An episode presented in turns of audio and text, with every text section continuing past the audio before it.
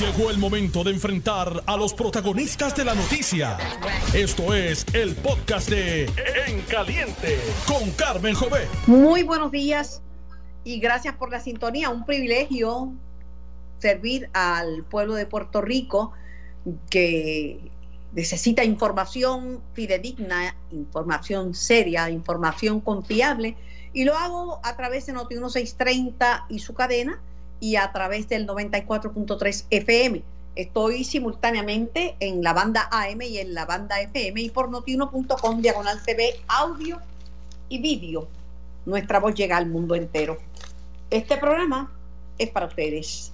Bueno, el lío en el Departamento del Trabajo con la plataforma que no funciona, pues deja en el limbo a las ayudas en momentos en que aumentan los casos de COVID-19 pues este, estancan las solicitudes de desempleo, el PAN no le ha sido conseguido a muchas familias que lo necesitan, los beneficios para pequeños empresarios se acabaron y aún se desconoce cuándo van a llegar los cheques del alivio federal.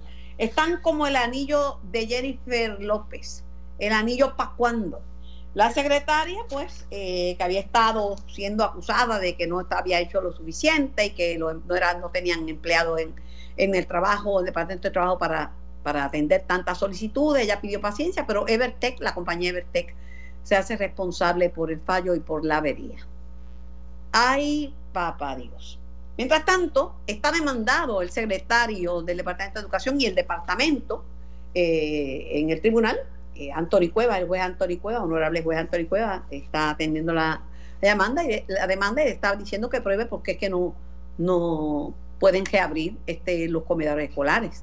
Comedores escolares es un pilar de la educación pública puertorriqueña porque muchos niños de educación pública, esa es la única comida caliente que tienen. No en tiempos de COVID-19, ni en tiempos de huracán, ni en tiempos de María.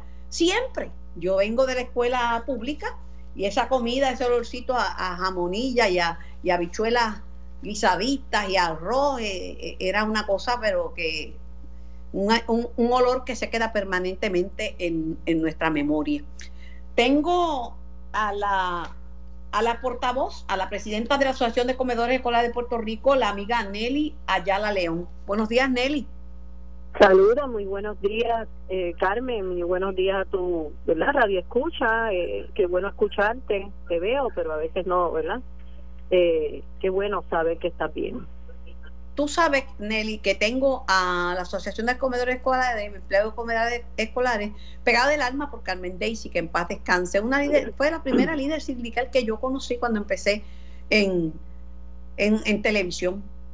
Y yo vi a aquella señora joven, este, bien, bien activa, bien dinámica. Bien elegante. Hasta elegante hasta el final de, su, de sus días sirviendo a esta asociación. Y, y, la verdad que es triste lo que está pasando. Para empezar, ustedes se ganan una porquería. Segundo, hablan de, de, incentivos para medio mundo, pero se le olvidan los terapistas que hacen una labor tremenda en, en educación. Aquí tenemos una epidemia grande, pero además de COVID, es de educación especial, de autismo, por ejemplo. Y se olvidan de ustedes, se olvidan de ustedes. Al principio que querían echarle los 20 de que eran culpa de ustedes que no querían trabajar por miedo a contagiarse. Eso es lo que decían. Pues lo que pasa es que la noticia siempre, y tú en esto eres experta, se maneja de acuerdo al lado que yo lo quiero poner. Eso también, de la misma manera que tú conoces de comedores y hablas de nuestra asociación que se fundó en 1952, eh, definitivamente todo es según el color del cristal con que lo miren. Cuando el Departamento de Educación decidió no abrir las escuelas y los comedores escolares, eh, ¿verdad? A mí no me preguntaron, ¿verdad? Pero pero la realidad es que que fue, fue decisión eh, unísono con la orden del, del lockdown, ¿no? ¿Verdad? del cierre. Eh, y todo el mundo estaba guardado en sus casas y todo el mundo está en el toque de queda y nadie se puede mover porque fue en momento eh, verdad preciso para poder este dar dar eh, detente a esto para que no se siguiera este propagando sabemos que, que esa decisión, y yo digo que aquí me están a mí abrogando decisiones que yo no las tomo, yo no emito política pública ni tomo decisiones algunas, yo solamente levanto la voz por los trabajadores, de, empleados de comedores escolares, como me enseñó Carmen Dici, a levantar la voz por aquellas cosas que ellos mismos me transmiten a mí y a través de mí yo soy su portavoz, como tú bien acabas de decir. En, el momento en que se da ese hecho, que eso fue para el 15 de marzo aproximadamente, se cerró todo. Eh, la, la realidad de esto es que no, no, no nos dijeron los comedores van a abrir, porque como tú bien mencionas, Carmen, aquí no se había presentado la problemática que tiene el Departamento del Trabajo, no se había mencionado la problemática que tiene el Departamento de la Familia, la problemática de los patronos que comenzaron a despedir verdad este empleados que también eso es injusto porque este comenzaron a, ver estos despidos. Y, y, sea sea temporero o sea este verdad permanente la realidad es que, que no no lo no lo ocasionamos nosotros. Y el y el único hecho que yo levanté en ese momento cuando Carrión tercero dijo que había que abrir los comedores. No me lo estaba diciendo a mí, lo está diciendo a los que le competen, ¿verdad? Pero yo levanté bandera en términos, fíjate, yo tengo unos empleados que están entre las edades de mayor riesgo y lo único que expresé y hice un comunicado de prensa eh, levantando bandera y esto fue a la prensa, ¿verdad? Y dirigido a los que le competen eh, yo tengo un grupo de empleados que son viejitas, que son maduritas, que están en las edades que el Departamento de Salud y la Organización Mundial de la Salud dice que están los más propensos, vulnerables. ¿Qué pasa? Si, si el departamento decidiera abrir las escuelas, pues yo tengo que levantar bandera, las abren, pero tienen que tener todas las medidas de seguridad habidas y por haber como las tienen las enfermeras, como las tienen los doctores, como lo tienen los policías, que ha sido cuestionado también porque ha sido cuesta arriba en una en un momento donde nadie lo esperaba estar preparado para tener todo lo que se necesita para protección. Hemos visto cómo mueren eh, eh, este, los profesionales de la salud y los médicos enferman y están capacitados y son las personas que saben cómo se pueden contagiar. Y este tú habías comentado que ustedes estaban dispuestos a darle la comida a los niños, ¿verdad? Y con las debidas medidas de protección. Pero para el resto de la, de la población que también tiene hambre, eh, las personas mayores, las égidas, los sin hogar, que en eso... Eso, pues, no nos corre eso a nosotros. Eso no es para ustedes, eso es para las sin fines de lucro. Eh, es correcto. A nosotros, comedores escolares, es para los niños de 1 a 18 años. Eso, eso no lo estipula el Departamento de Educación aquí, eso lo estipula el Departamento de Educación Federal, ¿verdad? El, el, el, el, Nutrition Service, y no, y no está estipulado por nosotros. Los empleados de comedores, nuestros contratos, en la descripción de, de deberes y las razones para las que nos contratan es para servicio directo al estudiante. Los, los, los empleados de comedores están para ofrecer servicio directamente al estudiante. Lo que pasa es, Carmen, que esto ya se politizó, lo he conversado contigo, ya esto se convirtió, ¿verdad?, en un comedor popular, que es lo que usan en algunos países de tercer mundo, donde donde tal vez, ¿verdad?, este, yo no niego ni ningún empleado niega que hay estudiantes en bajo nivel de pobreza, porque esa es la razón de ser del programa. Pero lo que se está pretendiendo aquí por todo el mundo es que se abran los comedores para que todo el mundo vaya a suplir la necesidad y, y esas necesidades, ¿verdad? En este momento eh, no creo, ¿verdad? Tú sabes que en el área sur no hay ninguna escuela levantada. En el área sur no hay ninguna. No, la, escuela es lo último que va a abrir, ¿verdad? En términos de, de, la, economía, porque las escuelas, que los muchachos no son los más higiénicos del mundo. y el peligro es que los más jovencitos infecten a los mayores. En esa fase que han recomendado los economistas están en la fase 4. Y, y los niños, como explicó el señor secretario de salud, yo no soy médico, pero él lo dijo con su boquita de comer, que los niños son más portadores de, de, del virus.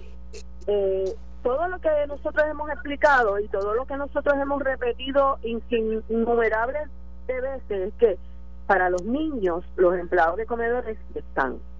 Para los niños es que se crea el programa para esa necesidad que hay en estas comunidades, que nuestros empleados las conocen, que nuestros empleados saben cuál es la necesidad, pero este no es una, ¿verdad? Somos indios, no es una decisión que nosotros podemos decir porque somos aquí como los soldados. pero lo más, fácil, lo más fácil, Nelly, lo más fácil es echarle los 20 a, a ustedes, pero la verdad es que, ah, dicho todo esto, los, empleados de comedores escolares que yo conozco, y sé porque también son parte de la Alianza por la Salud del Pensionado, una de las organizaciones Bonavida, claro, ahora tienen, cambiaron de nombre, pero este, los empleados de comedores escolares son pobres, son bien, bien pobres. y, y, eso esto tiene que reconocer todo el mundo, lo tiene que reconocer. Eh, lo que ganan es mil y pico de pesos y eso pues, y como dice Nelly, son, son son personas mayores, son personas mayores. Este, y es triste, es triste lo que, lo que, lo que estoy, lo que uno está viendo en Puerto Rico, es una, una verdadera vergüenza que, que la gente, que la gente tenga que, la gente que tenga que, que pensar, ¿verdad? Que, que es triste que, que, que tenga que irse al tribunal para que abran unos comedores escolares ¿Cómo va a ser que tenga que irse a, un tribunal porque no pueda tomar esa decisión el Departamento de Educación? Es que todo tiene que ser, y ahora no en el tribunal. Tiene que ser todo en el tribunal ahora. Yo, yo me siento bien, bien triste porque es verdad que, que hay problemas con el, con el, con el, la, con la salud y con el COVID.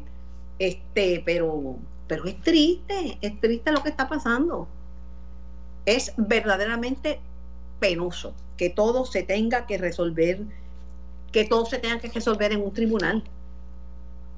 El secretario ahora no quiere hablar de la demanda, pero eso es como no reconocer al elefante que está sentado en la sala. Eso es no reconocer al elefante que está sentado en la sala. Está ahí, secretario.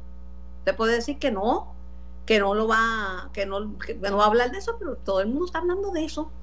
Y ya hay muchas organizaciones que se han unido. Este eh, se han unido porque esto es, este, es terrible. Eh, Nelly, ¿me escuchas? Se cayó la llamada, sí, se me había cayó la llamada, disculpa. No te preocupes, lo que te digo, lo que dije es una verdad. Ustedes son pobres. Usted, los empleados de comedores escolares que yo conozco son pobres. Todos están en el mismo, en la tasa de pobreza que están los estudiantes, están ellas, cuyo salario básico, pues todo el mundo sabe que son 1.200 dólares y que son madres, jefas de familia, en su gran mayoría mujeres, todas. Este, el pedir protección, como lo han hecho las organizaciones de la policía, como lo han hecho las organizaciones de enfermeras, eh, todo, todos han levantado su voz y su bandera, o sea, en relación a la seguridad y la salud de las personas que tienen que enfrentar esto. Pero vuelvo y les repito, sabemos y conocemos la necesidad que puede existir para los, para los nuestros, los niños, a los que los empleados de comedores escolares están contratados para servirles. Hello. ¿Qué van a hacer ustedes? ¿Qué van a hacer ustedes, Teneli? ¿Qué se bueno, nosotros, nosotros ¿Qué se proponen hacer ustedes? Como usted, ya yo he hecho todo lo que podía hacer. Ahora, como usted acaba de mencionar, hay una demanda si en la demanda se, surgiera, ¿verdad? De que, de que hay que abrir los comedores escolares, pues pues seguiríamos exigiendo protección para nuestras mujeres y a nuestros hombres que están en comedores escolares, que la gran mayoría de ellos, Carmen, tienen un grupo grande de gente comprometida con la salud. Sus médicos, algunos me han dicho, yo tendré que pedir que yo tengo una fibrosis pulmonar y yo no me puedo enfrentar a eso. Yo tengo un cáncer de tiroides, yo no me puedo enfrentar a eso. O sea, habrá quienes toman tomarán la decisión, aquellos empleados, ¿verdad? De, de arriesgar, como lo hizo este enfermero que se arriesgó a irse a Estados Unidos y que se contagió. Y el problema de esto es que no vamos a detener nunca el problema de salud que tenemos porque cuando un empleado retorna a su hogar, puede llevar esto a su hogar. Esto es bien difícil y es bien fácil, ¿verdad? Con la boca pero pero pero la realidad de esto es que si el tribunal como usted acaba de mencionar es quien va a tener que decidir esta controversia pues definitivamente eh, tendrán que buscar la manera de que, se pueda, número uno, ya los lo, alimentos se donaron. Eh, tendrían que dar un periodo de tiempo suficientemente para que entonces se vuelva a abastecer los comedores. Ya alcaldes están ofreciendo alimentos en, en las autoridades independientes, que es lo que se conocen comedores escolares el alcalde de Cataño lo está haciendo en una autoridad independiente. Eso es permitido dentro del verano, donde se dan los, campamentos. Las autoridades independientes son las que reparten y distribuyen todos los campamentos de verano en, los municipios, en, los diferentes eh, sectores, iglesias o colegios que, solicitan servicios y programas de comedores escolares para verano. Y, y, eso es la manera como lo ha estado haciendo hasta ahora el Departamento de Educación, a través de esas instituciones que están ya autorizadas eh, para, como se llaman así mismo, autoridades independientes. Y, y en el caso de, lo, de, de, de las entidades sin fines de lucro, que ahora mismo queda demostrado, Carmen, tú lo acabas de decir, queda demostrado que aquí ninguna entidad sin fines de lucro, de las cuales tengo mis reservas que sean de lucro, porque la realidad es que le dan ayuda y se le ha dado pero todo. Tú dijiste, pero tú no dan, dicho no dan, no que, que había que fiscalizar 350 mil libras de alimentos que fueron donadas por, por comedores. Claro, y yo creo que los que están hoy en los medios pueden ir a esas entidades y pueden preguntarle a esas entidades porque le han preguntado. Yo he visto muchas entrevistas de la, de del Banco de Alimentos. Esa señora ha dicho que no que ella que lo que le han dado no da, que o sea pues estamos demostrando cada día más que lo esencial que son los comedores escolares que están dispersos por toda la isla y que a pesar de todas las deficiencias que puede tener el programa, nuestros empleados con el huracán María demostraron más de seis meses dando alimentos, pero eran otro escenario. No había por el medio su salud, estábamos sin agua, sin luz, estábamos sin, sin, sin, sin sistemas de nada. Y, la realidad de eso es que se le dio servicio desde, desde septiembre hasta febrero, marzo del 2018. O sea, por eso es que me, me, me llena de coraje el que la gente pueda pensar esto es voluntad de los empleados de comedores o capricho de la Unión de Empleados de Comedores. Y no es así. No es así. Por, por último, Nelly, y con esto finalizo, estoy hablando con Nelly Ayala León, eh, la líder de la Asociación de Empleados y Empleadas de Comedores Escolares. ¿En algún momento tú te has reunido en estos días para hablar de esto con el secretario? ¿Te ha dado audiencia? Es, eh, es, correcto, hemos tenido comunicación, pero vuelvo y me reitero que no es decisión de nosotros. Nosotros, este, yo eh, nosotros como sindicato estamos preparados para este, presentar estrategias y, y decir qué se puede hacer y qué no se puede hacer para que nuestros empleados estén seguros y para que se pueda hacer el trabajo. Yo, yo me he mantenido, y eso lo tengo que reconocer del secretario, que yo cuando he tenido que llamarlo o él me ha tenido que llamar, hemos estado y nos hemos mantenido en la comunicación, pero no ha sido, vuelvo y le repito, a todo el pueblo que me escucha, que no es decisión de nosotros. Bueno, Nelly, un abrazo en la distancia, mi cariño, mi respeto y mi agradecimiento por tanta comida caliente que me dieron en todos esos años de estudiante. Gracias, Carmen, Dios te bendiga mucho. A ti también. Tengo al líder independentista, senador Juan Dalmau en línea. Buenos días, Juan.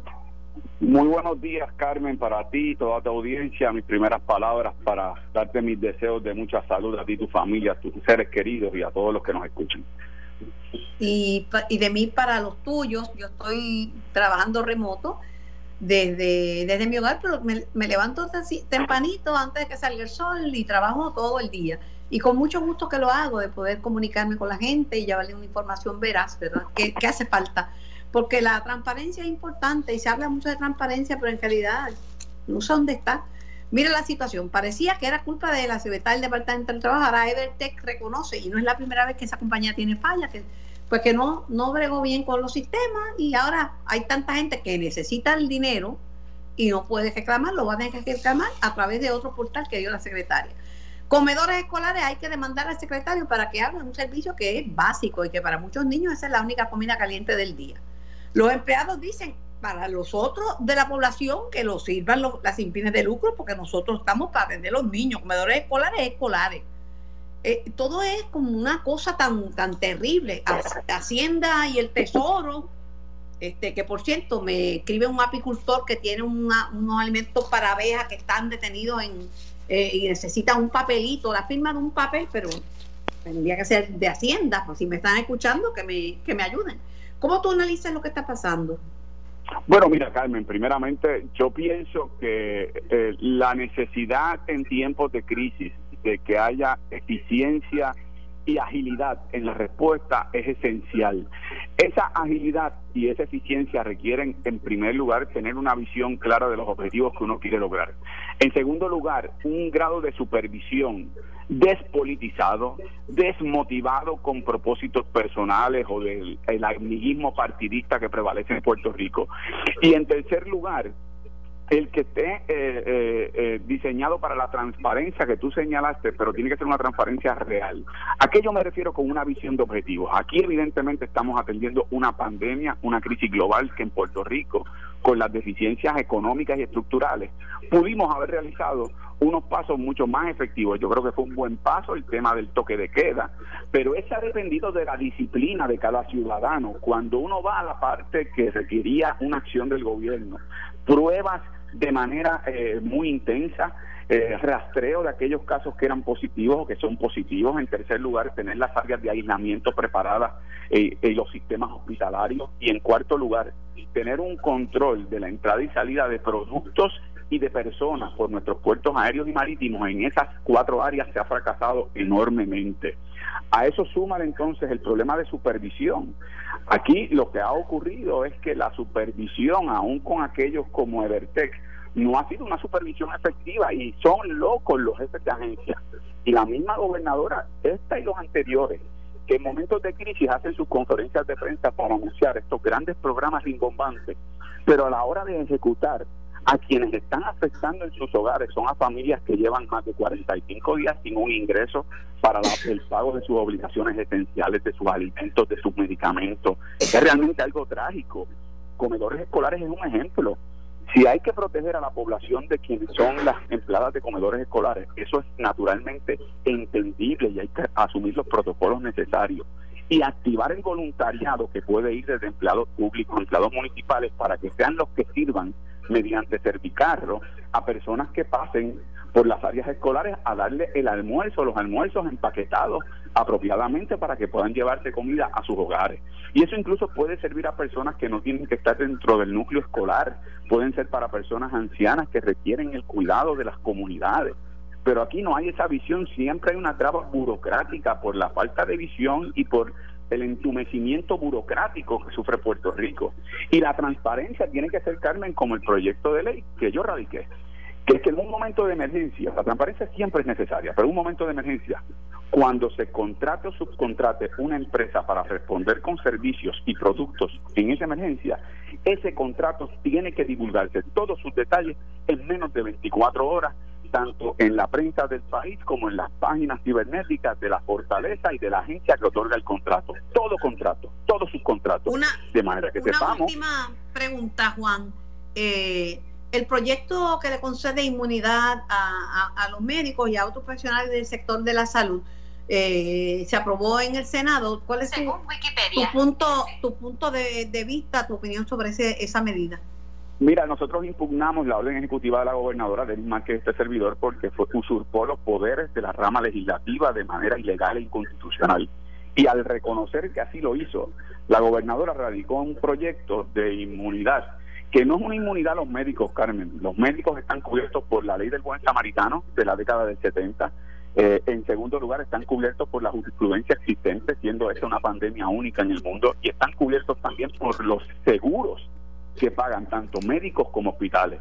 Esta inmunidad lo que hace, o más llamada inmunidad, es proteger a las aseguradoras de lo que es una protección necesaria para el paciente, para la persona de a pie, para personas como este joven que fue a un hospital, joven de 29 años, no una vez, no dos veces, tres veces, con los síntomas del coronavirus, pidiendo que se le hicieran las pruebas y lo mandaron a la casa. Ese joven murió y le están diciendo a la familia de ese joven ahora que no tendría una reclamación por negligencia ante lo que ha sido un manejo irregular de una persona que mostró los síntomas, que pidió que se le hicieran las pruebas y se le negaron en tres ocasiones.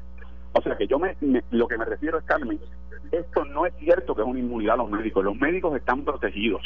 Lo que están es buscando una inmunidad para las aseguradoras al precio de quitarle derechos a los pacientes, particularmente a los pacientes más pobres que peores servicios médicos reciben en Puerto Rico. Y en este proceso, yo no estoy dispuesto en estos momentos de crisis en la salud del país a quitarle de las manos a los pacientes, mucho menos a los pobres, lo que puedan ser remedios judiciales que puedan exigir para proteger aseguradoras. Este no es ese momento. Pero los derechos de las víctimas no se pierden porque hay expresiones del Tribunal Supremo en torno a los derechos de, de las víctimas. O sea, el derecho de las víctimas impericia, eso no lo puede, la medida esta no lo puede eliminar. Sí, precisamente eso es lo que hace. Precisamente eso es lo que hace. Eh, la orden ejecutiva de la gobernadora lo que dice es que exime de cualquier planteamiento de negligencia por eso es que fue una orden inconstitucional que impugnamos del y yo en los tribunales y se encuentra en estos momentos en el Tribunal Supremo porque la gobernadora pretendió legislar por encima de la Carta de Derechos de Personas Víctimas de Impericia Médica, porque legisló por encima del Código Civil en el artículo que protege de daños y perjuicios a las personas, porque legisló por encima de protecciones especiales cuando se realizan intervenciones médicas. Por supuesto que toda la clase médica necesita tener en estos momentos la mayor empatía, pero en este caso, Carmen, a quienes pretenden proteger son a las aseguradoras que tienen temor que al aumentar los niveles de reclamo, ellos tengan que aumentar los reembolsos y los desembolsos por daños, porque los médicos y hospitales tienen seguros, los pagan, están obligados a pagar esos seguros. O sea que ellos están protegidos tanto por la ley del buen samaritano como por sus seguros que han pagado. Y esta ley que pretendió la gobernadora aprobarla desde la Torre de Marfil de Fortaleza, con un golpe y porrazo, sin pasar por la legislatura para que no se descubriera lo que ahora se sabe, que está dirigida a proteger a las aseguradoras en lugar de a los pacientes, que son en esto la prioridad, naturalmente, junto a los médicos que están dando el resto. Gracias al senador Juan Dalmau. Yo tengo que ir a la pausa para unos mensajes de nuestros oficiadores. Soy Carmen Jovete, estoy en Caliente, regreso en breve. Estás escuchando el podcast de En Caliente con Carmen Jovet de Noti1630. Para saber dónde estamos parados en cuanto a la condición del coronavirus, no se sabe. Estamos guiando con los ojos cerrados. Se ofreció hacer una vigilancia epidemiológica y un monitoreo eso se ofreció el 30 de marzo, se volvió a ofrecer el 2 de abril, el 6 de abril se dijo que no se sabía dónde estaban, el 14 de abril volvieron otra vez a, los medios de comunicación a decir que era importante hacer el monitoreo. Estamos a 29 y en el día de ayer las primeras planas de los periódicos decían que todavía no, no tienen información estadística. Uno de los titulares de Noti1 ahora mismo es que no tenemos certeza de cuántos son los positivos en Puerto Rico y cuáles son las pruebas que se han realizado. Luego de haber comprado yo no sé cuántas pruebas a diferentes compañías y eso es otro issue. Vamos al otro. Las ayudas del desempleo que se tenían que dar. El pan que se le ha denegado a mucha gente que se quedó sin empleo. Las ayudas a los pequeños comerciantes que no dieron, no llegaron para todo el mundo, no pudieron ayudar al pequeño comerciante. Ahora el revolú de las computadoras en el Departamento del Trabajo dicen que es que no esperaban que hubiese un volumen tan alto. Por senador, senador sobre, sobre el sobre lo del revolú en el trabajo, la compañía Evertech aceptó su, su responsabilidad, su culpa en esto. Y sobre el dinero para los pequeños y medianos, esto es de Estados Unidos. En Estados Unidos se acabaron los fondos de eso rapidito por tanta gente que lo solicitó y aquí pasó lo mismo. El primero de abril se anunció que ya estaban disponibles las ayudas federales para Puerto Rico a partir del primero de abril y estamos a 29 y todavía no se sabe cómo las van a distribuir. En los 600 pesos adicionales para los desempleados, sí, señaló eh, la compañía que ellos tuvieron problemas con uno de los navegadores, pero los otros navegadores tampoco funcionan. Yo ayer recibí llamadas de gente que me enviaron videos de que entraban a la página y decía, mira, dice hombre o mujer, pero no dice cómo, cómo lo selecciono. Y si no lo selecciono, al final me deniegan la petición. Entonces ayer anunciaron que ellos no esperaban ese volumen, Carmen, por amor a Dios, y desde, desde que se anunció esto se sabía que el volumen de desempleo iba a subir. De hecho, se espera que suba un desempleo en mayo a 37%, ahora mismo está en 23%. Y a la misma manera que dicen eso, dicen que van a ahora, el próximo lunes, ampliar el horario del call center para atender llamadas. Pero eso no debieron hacerlo el primer día, si estamos en una emergencia. O sea, nadie puede decir aquí que las excusas quedan después de 45 días, porque la primera semana pues estamos en aprendiendo de una pandemia que nos arropó, que eso es a nivel mundial, que hay crisis en todas partes, que nunca había pasado aquí, todas esas excusas son bonitas, pero después de 45 días No me puedes decir a mí que no esperaban que el volumen de llamadas o de gente que iba a entrar a la computadora iba a ser un volumen alto. Pues eso, eso lo sabe cualquiera, eso lo sabe un nene de kindergarten. Y entonces la, la, la excusa que dan, no, porque el lunes, ¿qué día es hoy? Tenemos que esperar hasta el para que amplíen el para atender gente que está desesperada porque después de 45 días ya no hay compra, ya no hay dinero, ya no hay ingreso, la ayuda que se prometió no llegó y para colmo, la única alternativa que se habla para ayudar a alimentar a la gente que tiene hambre es abrir los comedores escolares y tampoco. Así que, si sumas todo Sí, pero eso, los comedores escolares, senador, eh, la Asociación de Comedores Escolares fue creada para atender las necesidades eh, de los niños. Ellos dicen que si hay que atender de ambulantes, eh, ejidas ancianos, que eso tienen que buscar organizaciones, otras organizaciones como las sin de lucro, porque comedores escolares solo están para atender las necesidades de los niños. te voy a dar eso Carmen, pero vamos a ponerlo en esta perspectiva. Si hay una petición de comunidades que dicen que hay niños que necesitan comer, mira, eso es tan fácil. El Departamento de Educación tiene sus directores escolares, sus maestros, sus trabajadores sociales que conocen cuáles son las familias que tienen necesidades. Y de la misma manera pueden tocar base con los alcaldes que se han votado ayudando y atendiendo a la gente en su pueblo. Y te puedo mencionar, porque me consta, el alcalde de Cagua, el de San Lorenzo, el de Bayamón, han hecho un esfuerzo para atender a su pueblo. Y puedo mencionarte otros, casi todos los alcaldes están activos. Porque el Departamento de Educación no los contacta y le dice, mira, ¿dónde hay necesidad? ¿Dónde puedo ayudar? Pero pero la excusa es que no, no, porque la letra H del inciso 3 de la ley del artículo 6 me prohíbe a mí dar alimento. Oye, por favor, estamos en una emergencia. No se trata de cambiarle la goma a un carro, se trata de alimentar gente que no tiene comida. Entonces, busquen una solución. No se puede, pues dale el cheque para que compre, adelántale el pago, procésalo adecuadamente al desempleado que no cualificó y que ahora cualifica para la ayuda federal. ¿Cuánto más van a esperar? Si llevan 45 días. Pero vamos a ser justos, la ayuda federal fue el primero de abril, llevan 29 días. Entonces, cuando uno suma y mira lo que está sucediendo y que narran los medios de comunicación todos los días, en familia, en educación, en salud, eh, pues mira, Carmen, esto es un desastre dentro del desastre. Sobre la medida para darle eh, inmunidad a los, a los médicos y otros profesionales de la salud, ¿usted le votó a favor o le votó en contra? Yo le voté a favor. Y le voté a favor porque, y, y esto amerita que se explique de la siguiente forma, esto no es que se le da inmunidad a los profesionales de la salud. Esto lo define bien la ley de reclamaciones al Estado, que cuando un empleado de, del gobierno, ¿verdad? un servidor público, es demandado bajo la cubierta de- en el área de la salud, pues tiene un tope de reclamación, 75 mil dólares una persona, 150 mil si es más de una persona.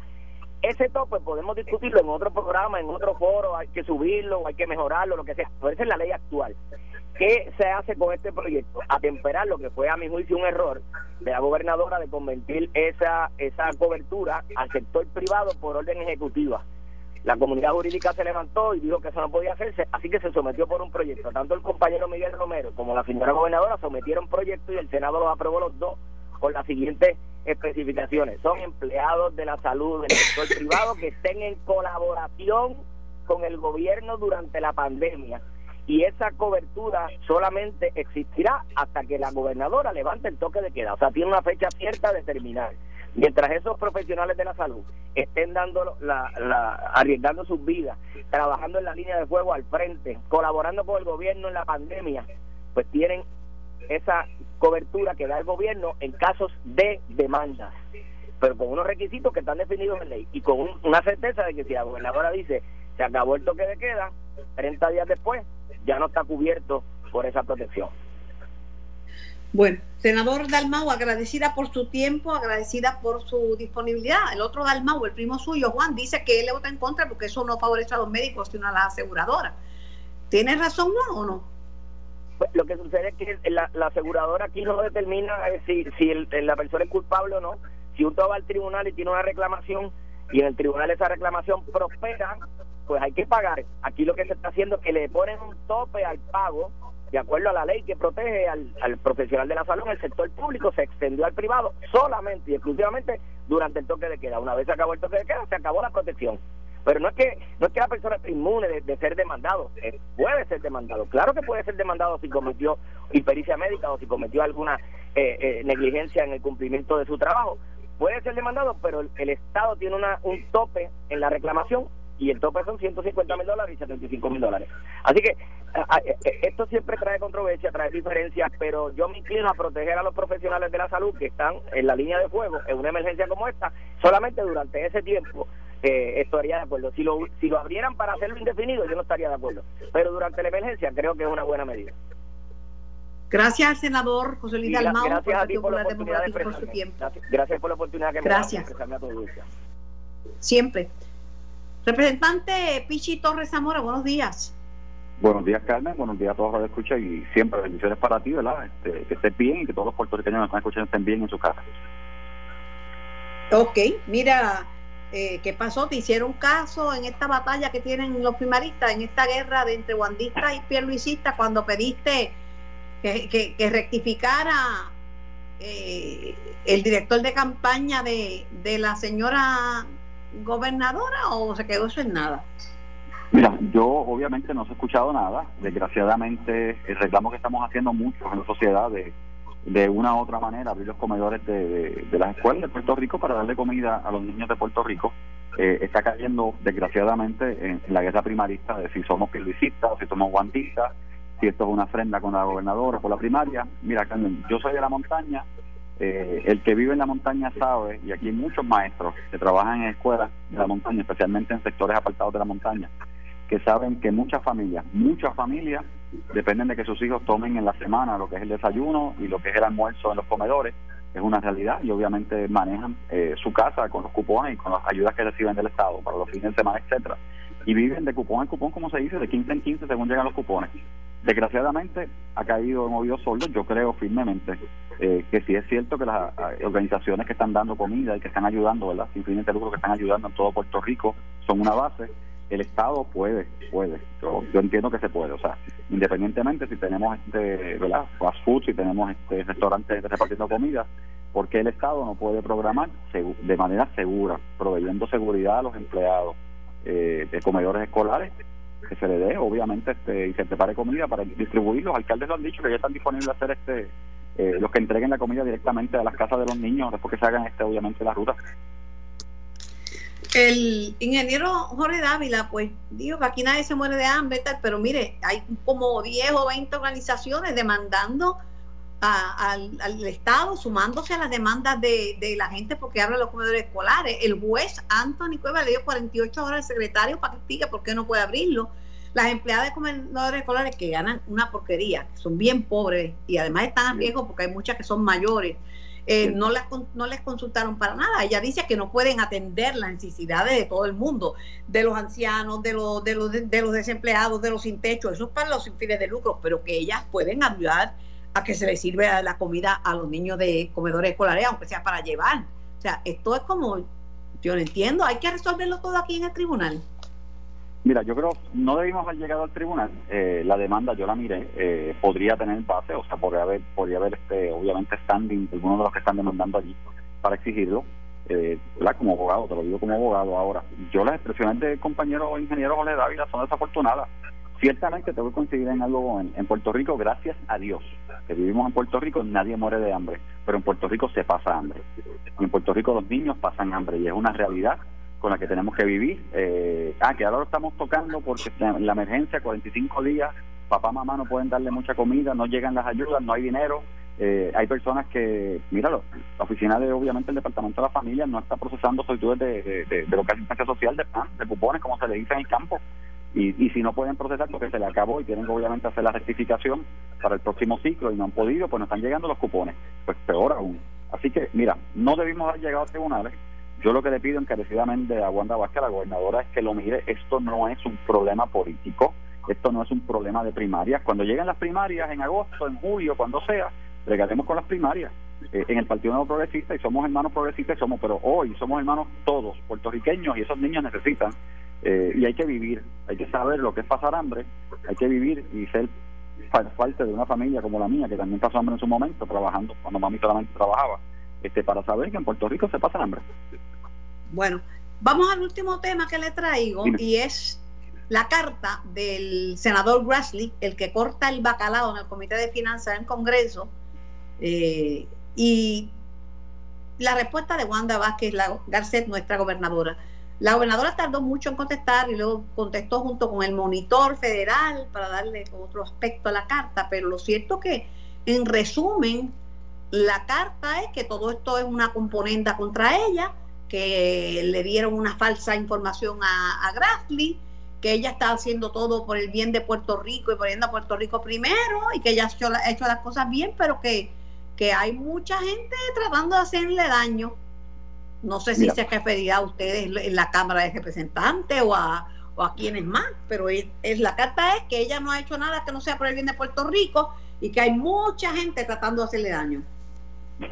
Mira, que me ríe porque obviamente todo se ha traducido a Cámara contra Senado o Cámara contra Wanda o Pierluisi versus Wanda, Wanda versus Pierluisi. Mira, primero vamos a poner en perspectiva que para que el senador envíe la carta que envió, eh, no cualquier persona eh, le puede hablar a él. Vamos, se ha dicho mucho de Pierluisi, se ha dicho mucho de, Jennifer González, pero personalmente hay personas en el Partido Popular que tienen un acceso increíble al senador.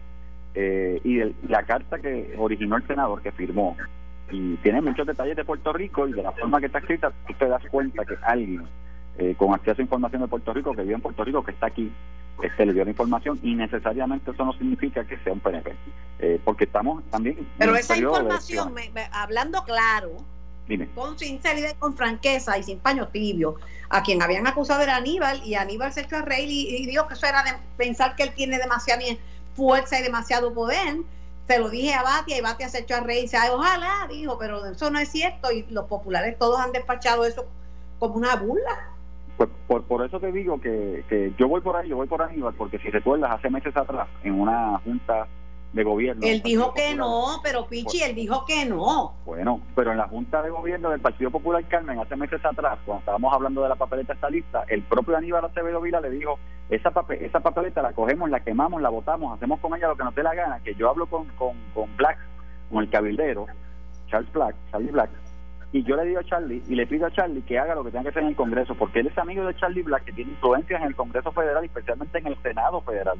Y es bien fácil claro. a pelear a los PNP eh, cuando él tiró obviamente la piedra y escondió la mano, porque eso es Aníbal Acevedo. Pero olvídate, pero olvídate de los del popular, olvídate de los populares.